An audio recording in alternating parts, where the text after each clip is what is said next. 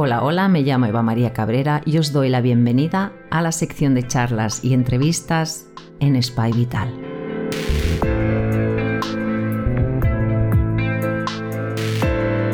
Un espacio abierto donde intentamos conocer un poco más las terapias naturales, complementarias, metodologías ancestrales y actuales.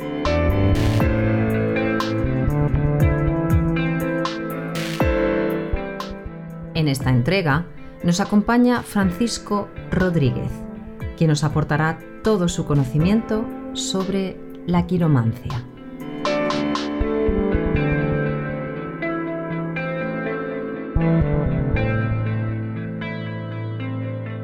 Para explicaros brevemente el currículum de nuestro invitado, os digo que es el autor que más libros ha vendido de quiromancia en castellano, es considerado uno de los mejores intérpretes de mano del mundo y 40 años avalan su carrera como quiromante.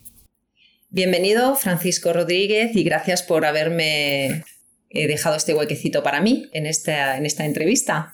¿Qué tal, Eva? Muy buenas tardes. Personas que no saben lo que es la quiromancia. Por favor, Francisco, etimología de la palabra quiromancia. Explícame un poquito. Etimología de la palabra quiromancia es quiros, que es palma de la mano, no mano, que quede claro. La gente cuando escucha quiros piensa que es toda la mano y no es solo la palma de la mano. Y magia, que es la magia, pero la magia como la entendían los griegos, no como se entiende actualmente. ¿sí? Entonces la palabra quiromancia sería como se ha traducido actualmente, sería este, la magia a través de la lectura de la mano. Que pasa es que ese concepto actualmente ya no tiene nada que ver con lo que es la actual lectura de manos, la que yo realizo, ¿sí? Ha cambiado bastante. ¿Desde cuándo se tiene constancia que se hacen las lecturas de la, de la mano? Mira, hay tres culturas básicamente que en la mano, que es la china, es la hindú y es la occidental. Serían los griegos y los egipcios. Dice la tradición que se encontró un libro, ¿sí? que Aristóteles encontró un libro en el altar de Hermes Trimegisto de lectura de manos, escrito en letras de oro, y que se lo regaló a Carlomagno. Esa es la, referencia más antigua de Occidente, y luego la lectura china desde hace 6.000 años se lee la mano, igual que el hindú. La lectura china, china se basa básicamente en la salud, y la lectura de manos hindú se dedica básicamente a la adivinación. Me toca esa parte, ya que trabajo con el yoga y trabajo con la medicina tradicional china, cuando estamos haciendo los mudras, tienen significados diferentes a nivel de salud y conexión con, el cuerpo y también se dice que con el alma y con el espíritu y también, también con los meridianos de la medicina tradicional china. La pregunta es, ahora me ha venido, influencia este trabajo del que los que hacemos yoga, los que trabajamos con las posturas, lo que hacemos sobre todo con el tigre dragón en Chikung cuando tensamos, relajamos, está beneficiando esas líneas, esa mano, ayuda personalmente, profesionalmente en el amor, no solo físicamente en la mano. Explícame. mira, eso es muy bonito lo que acabas de decir. En quiromancia china, la palma de la mano es el tigre y los dedos el dragón. Y la quiromancia china dice que el dragón se puede devorar al tigre, pero el tigre no se puede devorar al dragón. Quiere decir que el pensamiento puede devorar a los sentimientos, pero los sentimientos nunca la razón. Si nos vamos a la cábala, te das cuenta que tenemos la cabeza, el corazón y el sexo, que corresponderían también a los tres mundos, a los tres, a estados del alma corresponderían a Nefesh, a Ruach y a Neshama. Si vamos a Ruach, que sería lo más elemental, sería el sexo. Quien piensa con el sexo siempre pierde. Quien piensa con el corazón está dividido, porque pone el 50% de su energía en otra persona y pierde, su, pierde el 50% de su capacidad. En cambio, la cabeza es lo que realmente nos da. Entonces el tigre y el dragón siempre hay que potenciar la parte que es más, más importante que te dé equilibrio. ¿sí? El dedo de Venus sería la voluntad, Júpiter sería la personalidad, Saturno sería el tiempo, la constancia, Apolo es la creatividad y Mercurio es este, la comunicación. Para quien no sepa nada de quiromancia, Venus es el pulgar, el índice es Júpiter, el dedo medio es Saturno, el dedo anular es este Apolo y el dedo meñique es Mercurio. Si tú te pones a meditar y cierras con Mercurio, con Apolo, estás potenciando la comunicación, la creatividad, la constancia, la personalidad. ¿sí? Entonces, si tú trabajas de cierta manera los dedos cuando estás haciendo algo, cuando escribes, si te eres consciente de Venus, si eres consciente de Júpiter, estás potenciando esa parte. Y algo que es muy importante, hay gente que se corta constantemente un dedo, hay gente que generalmente siempre se pilla el mismo dedo, es que tiene que poner atención a esa parte de su persona que no está atendiendo, o sea, la voluntad, la personalidad, la constancia, la creatividad y la comunicación. La gente que tiene la gente que tiene problemas de comunicación generalmente tiene el dedo de mercurio torcido. Son cosas que te das cuenta con el tiempo. Entonces, las, los mudras vienen de ahí, o sea, vienen para potenciar ciertas partes energéticas del cuerpo que te ayudan a estabilizar y equilibrar. Por otro lado, en el año 1985 en Corea se descubre la manupuntura. ya la he estudiado tiene pocos años de descubierta, no llega a 50 años. Y en Barcelona hay un buen médico que se dedica... he recibido su clase. Son Dal Jong. Somos muy amigos. Nos cambiamos clases. Él me enseñó manupuntura y yo le enseñé quiromancia. Están los meridianos, sí, Está todo el cuerpo en la mano. Sí. Claro, la gente no lo sabe, pero si tú te, si tú te, si tú pierdes la mano, Dios no lo quiera, si tú pierdes la mano en un accidente, en el muñón se vuelven a marcar las líneas principales. De hecho, la única arte esotérica que está comprobada científicamente su veracidad es la quiromancia, es la única.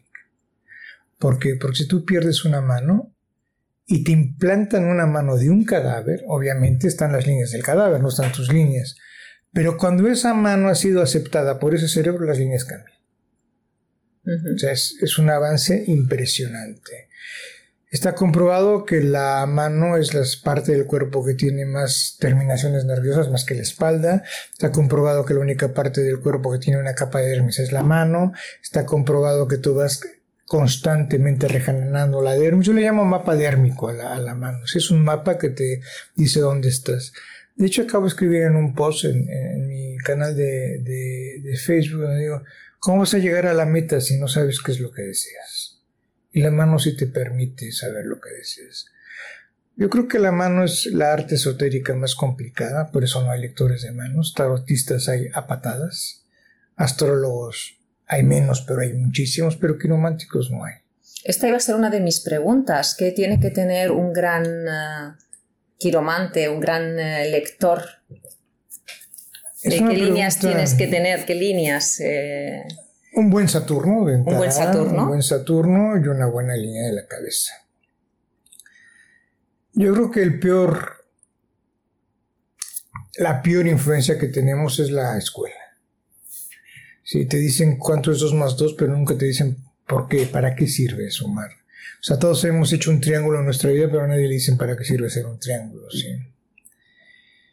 Aprendemos por repetición, no por analogía aprendemos por, por, este, por mimesis, no por una capacidad racional. Entonces, está comprobado que la gente que estudia música y que estudia ajedrez rinde mejor que los que no estudian. No quiero decir la palabra son más inteligentes. Es lo que suelen decir, pero no es que sean más inteligentes, tienen una educación más adelantada o más adecuada a que te ayude a desarrollar mejor tu cerebro. Entonces, claro, yo te pongo una carta de tarot, te pongo el mago, sí, y aunque no sepas nada de tarot, algo te viene, ¿sí?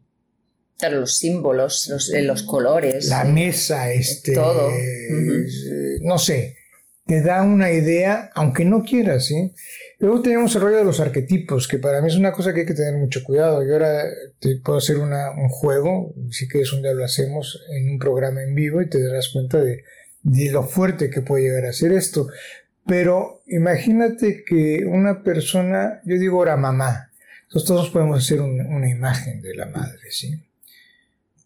O padre, ¿no? Entonces si pones YouTube y pones papá, te sale el papá cargando al niño, todo amoroso. Y ayer mataron en Andalucía, un padre mató a sus dos hijos, ¿no? O sea, cuidado con el rollo de los arquetipos. Entonces, cuando nos manejamos en estos elementos, es muy obvio, ¿sí? El tarot es obvio y la, y la, este, y la astrología es obvia. No quiero decir que haya buenos tarotistas y buenos astrólogos. Pero si hay mil tarotistas, los mil no pueden tener talento. O sea, hay un Messi y hay un, este, y un cristiano. Todos los demás van a la vera. De hecho, dicen que el renacimiento acabó cuando todo el mundo quiso ser Leonardo o Miguel Ángel. Entonces te das cuenta de que la quiromancia tienes que poner un poquito más. Entonces no hay congresos, porque yo... No hay congresos, no hay tarotistas. O sea, soy el único que lee la mano en España. Al nivel que estoy yo, no hay nadie en toda España. De hecho, este año he estado en Argentina, he estado en México, he estado en Colombia, he estado en Panamá y no hay gente. Es, muy, es muy fuerte. Pero es fuerte porque la gente está hecha a la inmediatez. O sea, yo creo que el libro que más daño le ha hecho a la gente que está afín a lo a lo espiritual, que es una palabra que no me gusta, pero con esta palabra no se entender, es el secreto. O sea, deseo un coche y lo tengo. No, no, no, no. hay que trabajar, hay, que currárselo. O sea, yo no conozco a ningún médico que no haya pasado por la universidad. ¿Sí? Le dijeron a Picasso, usted tiene mucho talento. Dice, sí, pero te tiene que pillar trabajando. ¿Sí? Y el genio se hace con el 98% de transpiración y el 2% de inspiración. O sea, yo llevo 40 años dedicarme a la lectura de manos, o sea, se dice rápido, 40 años dedicarte a, una, a un tema. Pero no, voy a decir algo que es horrible, pero la gente que lee la mano, la gente no lee la mano porque implica un esfuerzo mayor. ¿Y tus discípulos? ¿Tienes algún discípulo, discípula? Sí, pero no se me rompen, o sea, no aguantan. Se decantan al tarot de la astrología porque es más fácil. Mira, ahora que hablas del tarot, y yo fui testigo de tu congreso, en el Congreso Internacional de Tarot que organiza la, Escuela Marilo Casals, y yo fui testigo de tu ponencia tan eh, maravillosa sobre que tu mirada con las manos de los arcanos del tarot. Eh, ¿Cómo llegó eso? ¿Cómo llegó esa ponencia? ¿Cómo te dio esa curiosidad? Eh, háblame un poquito de esto, por favor. Mires, Mari y yo tenemos una relación de hace... Es María del Mar Tort, quien está hablando Francisco. Dije Mar, ¿verdad? Mar, porque ya se conocen hace años ya.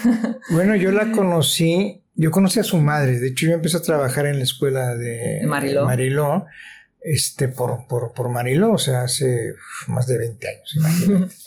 Yo daba clases de quiromancia. Y Mar empezaba, o sea, era, empezaba por estos mundos. y, de hecho, este, Man ha tomado varios cursos míos de quiromancia, ha tomado dos o tres.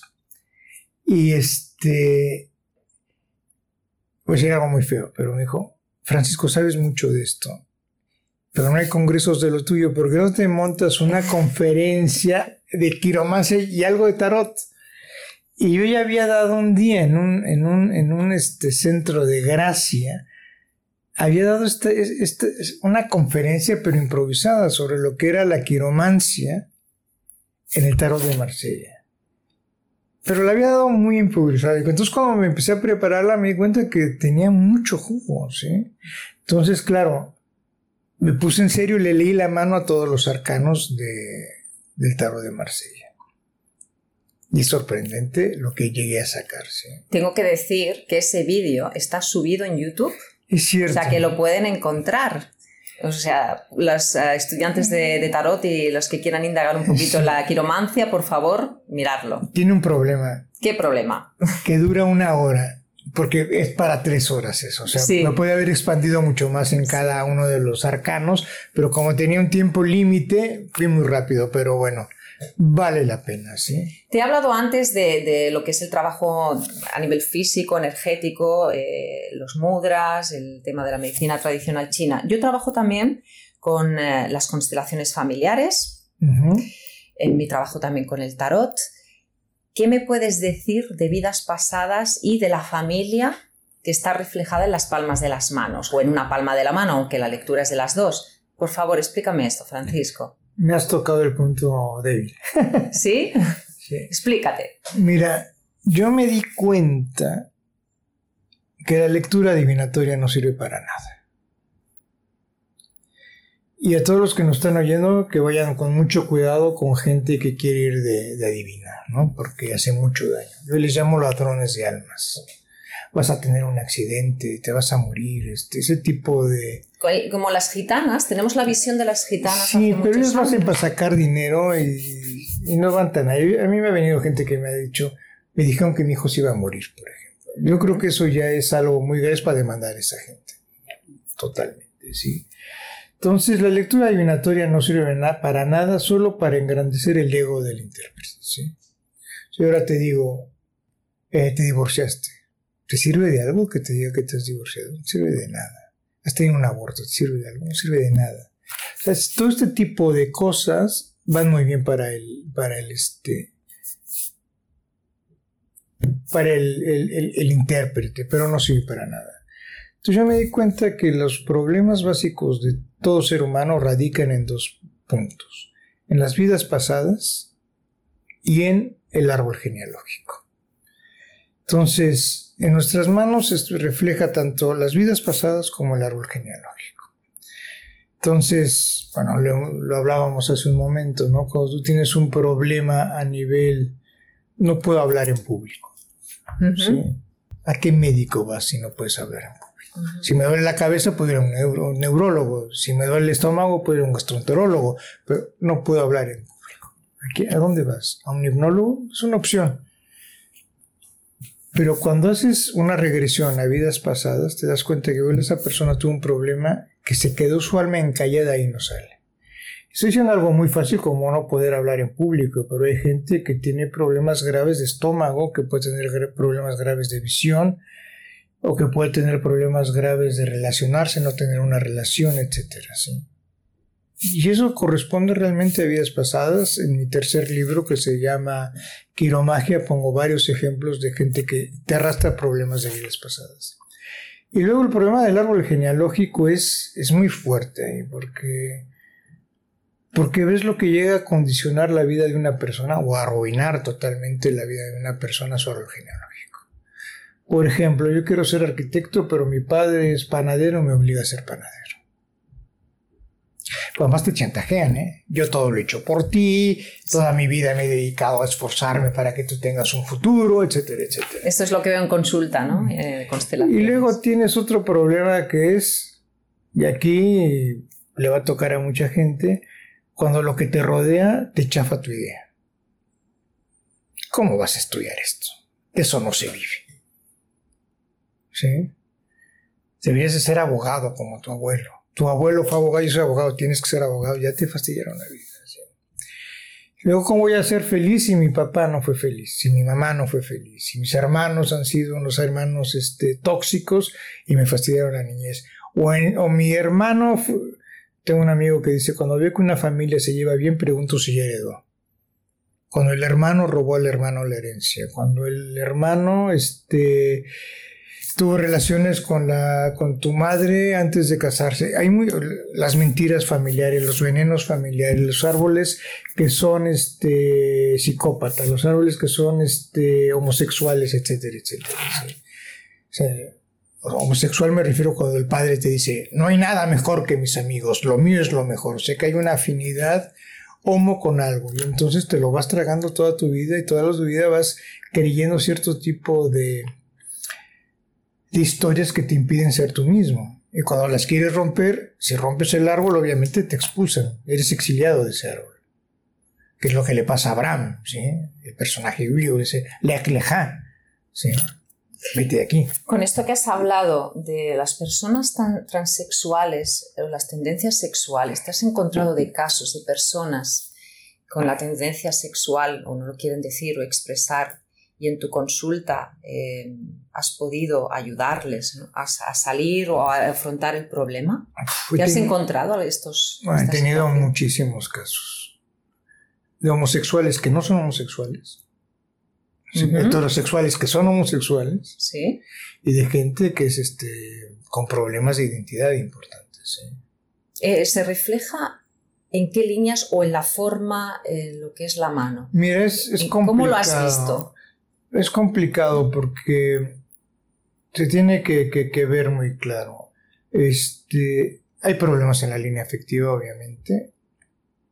Es una línea afectiva complicada. Es decir, algo que no va a gustar, pero yo no he visto nunca una buena mano, una línea afectiva buena en una persona con, una homosexualidad. Sí. Algo ahí hay una lucha. Yo creo que no está integrado aún en la sociedad o aún hay una represión personal. Aunque salgas del armario, hay algo ahí que te está impidiendo desarrollarte al 100%. ¿Sí?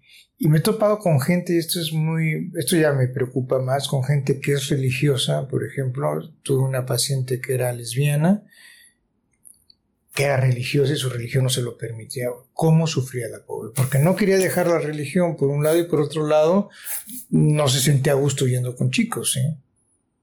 Entonces entró en una contradicción horrible. Luego tengo la pregunta de las nuevas familias que se crean ahora, es decir, divorciados, eh, yo mamá in vitro, con la pareja que estoy actualmente que tiene tres hijos. Em, ¿Cómo se puede ver eso? ¿Has dejado de ver ya la línea de, los niños? ¿Te has, dicho, bueno, con estas nuevas familias dejo ya esa línea porque aquí ya el perro, el gato, eh, mi niño in vitro, el hijo del otro, el niño adoptado ahora son las familias totalmente, bueno, multiraciales, multi... Eh, ¿Qué me explicas de esto? Multi, multi de todo. ¿Cuánto tiempo tenemos? bueno, brevemente lo has visto, simplemente. los, sigues eh, leyendo. Eh, Yo quiero, para la gente que nos oye, que, que le quede muy claro. No se ve los años que vamos a vivir. O sea, la línea de la vida no marca si te vas a morir a los 30, a los 40, no lo marca. No se ve si eres inteligente o tonto, se ve cómo piensas. No se ve si te vas a casar o no te vas a casar, sino cómo te enamoras. Y con la línea de los hijos tenemos un gran problema. Si la mano se marca por impulso cerebral nervioso, quiere decir que la mano es como yo soy. ¿Sí? Por lo tanto, si yo a mi perro lo veo como un hijo, me va a marcar como un hijo. Si yo me caso contigo, que tienes dos hijos, y yo los acepto como míos, me van a marcar como míos. Mm. Si yo adopto un hijo y asumo la actitud de padre con ese hijo, me va a marcar como mío. Entonces, cuando alguien te pregunta, ¿voy a ser madre o voy a ser padre? La pregunta sería, ¿tú qué entiendes por ser padre? ¿sí? Luego tenemos el caso de la fecundación in vitro. Antes, antes claro, se puede decir, vas a tener tres hijos, tener dos hijos. Yo creo que ahora es imposible, porque antes que no podía tener hijos, ahora puede, por fecundación in vitro. Tengo varias amigas que han decidido que los hombres no dan la talla y han decidido ser madres por ellas mismas. Concretamente tres, y las tres son doctoras, además, con doctorado. Y luego te topas con gente que dice, no quiero ser madre, aunque tenga la opción de ser madre y tener pareja, yo no quiero ser madre, no, no me gusta. Claro, hay medios para una cosa y para otra. Entonces uno, afortunadamente, este libre albedrío y uno puede elegir. Quiero ser madre, puedo tener hijos. No quiero ser madre, no, no tengo hijos. Pero también hay una cosa ahí que, que, que te comentaba hace un rato. Finalmente los hijos los manda Dios. Sí. Yo tengo amigos que han adoptado hijos y son iguales al, padre. Al final, ¿no? Idénticos. Digo, no puede ser. Pero de verdad, o sea, te puedes decir, es su hijo, no, es adoptado. Y con el tema de manos de, de, clientes que tienen potenciales de problemas mentales, esquizofrénicos o delincuentes, ¿Se ven las manos? ¿Tú te, has visto del potencial que tiene esa persona si no se cuida? Bueno, a veces una gente que está inclinada hacia el mal, se ve clarísimamente. Hay una, no sé, los que nos oigan, este, no voy a decir dónde se ve, pero existe una cosa que se llama el del asesino, ¿sí? Está la línea del veneno también, ¿sí? Y es gente que a la larga es problemática. Y cuando digo problemática no lo digo en broma, o sea, tengo muchos, bueno, en 40 años, imagínate, ha pasado de todo por mi consulta, ¿sí?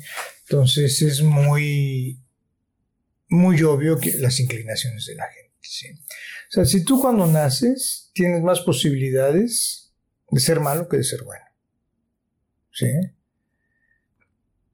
Eh, lo que se busca con la espiritualidad es lo que se llama en Cábala la igualdad de forma, igualdad de forma con el Creador. O sea, lo más bajo que es Malhut, que es el 10% de oscuridad, el 10%, el 10 de, de, oscuridad y el 90% de luz está en otro lado. Y en Keter es al revés, ¿sí? el 90% es luz y lo demás es oscuridad. Quizás es un porcentaje más alto. Entonces, cuando tú naces, naces totalmente Malhut. O sea, solo quiero, quiero teta, quiero aire, quiero que me cuiden, quiero un helado, quiero, yo quiero, quiero, quiero. Un primer chakra sería. Y a partir de ahí empiezas a crear una serie de, yo diría de trampas, ¿no? El niño que se tira al suelo, mamá, cómprame un helado, ¿sí? Con 40 años cumple el mismo barrinche, pero con otras cosas, ¿no? Modifica el berrinche, lo perfecciona el berrinche, pero sigue siendo un berrinche. Entonces solamente hay dos tipos de problemas, por actitud o por madurez. Ahora hay muchos adolescentes de 80 años. ¿eh? Entonces no caer en estos juegos cuando te viene alguien que también, cuando te viene alguien a tu consulta, ¿por qué te viene a la consulta? ¿Qué es lo que está deseando? ¿Qué respuestas esperando hacer? Y sobre todo, hasta dónde es capaz de llegar con su propia capacidad de trabajo. ¿sí? Hay gente que no quiere cambiar. Eh, con el tema de, niños y adolescentes que has mencionado, em, ¿has visto que los últimos niños, niños, me refiero a los últimos 15, 20 años, han cambiado sus líneas? Totalmente. Ay, me encantaría haber tenido fotos de eso, fíjate. Yo cuando llegué a vivir España, viví en el año 82. De México, que no lo he dicho, lo quería decir de al Ciudad de México. Eh, cuando yo llegué a hacer un doctorado, yo vine a hacer un doctorado en la universidad, en ese edificio de ahí. Cuando vine a hacer un doctorado a Barcelona, la beca no me la pagaron. Y como ya leía manos, empecé a vivir de leer la mano. Los niños nacían con las manos muy mal estructuradas, muy confusas. Los niños ahora nacen con las manos muy bien hechas. Y acabo de ver uno hace una semana de una amiga mía que lo primero que me hizo pensar, ¿cómo tiene la mano? Tenía unas horas de nacido, estaba perfecta la mano. Coincides con mi amiga Begoña Alonso, a quien he tenido el gusto de entrevistarla, eh, con las auras. Ella me dice lo mismo, que las auras son diferentes. son diferentes también. Son diferentes. Tienen más luz, más limpios, vienen con otro, con otro, con otra cosa. Te diría que estoy totalmente de acuerdo ves manos de niños recién nacidos, tienen una mano súper bien hecha. Dices, esto no pasaba hace 20 años. Estaban desestructuradas, mal hechas, muy débiles. Ahora ves manos y dices, oh, qué bien viene este niño. Pero ya he visto muchos, o sea, no, no es que haya visto uno, he visto muchos. ¿Qué se van a encontrar las personas que vengan a hacerse eh, esta lectura contigo y por qué deberían de venir? ¿Para qué tengo que venir yo? O sea, en qué me vas a ayudar?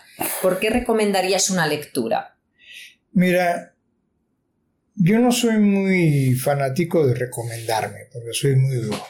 Te vendes mal. Me vendo mal. Pero te vendo yo, que para eso estoy aquí. Te lo voy a decir de una manera muy clara. Si estás bien, no vengas. ¿Para qué vamos a abrir cajas de Pandora que luego te destapen algo que no? Ahora, si tienes problemas a nivel emocional, intelectual y de vida, aquí hay una guía, ¿sí? hay un mapa. Yo antes decía en, unas, en mis conferencias, decía, imagínate que te encuentras en Tokio, mm.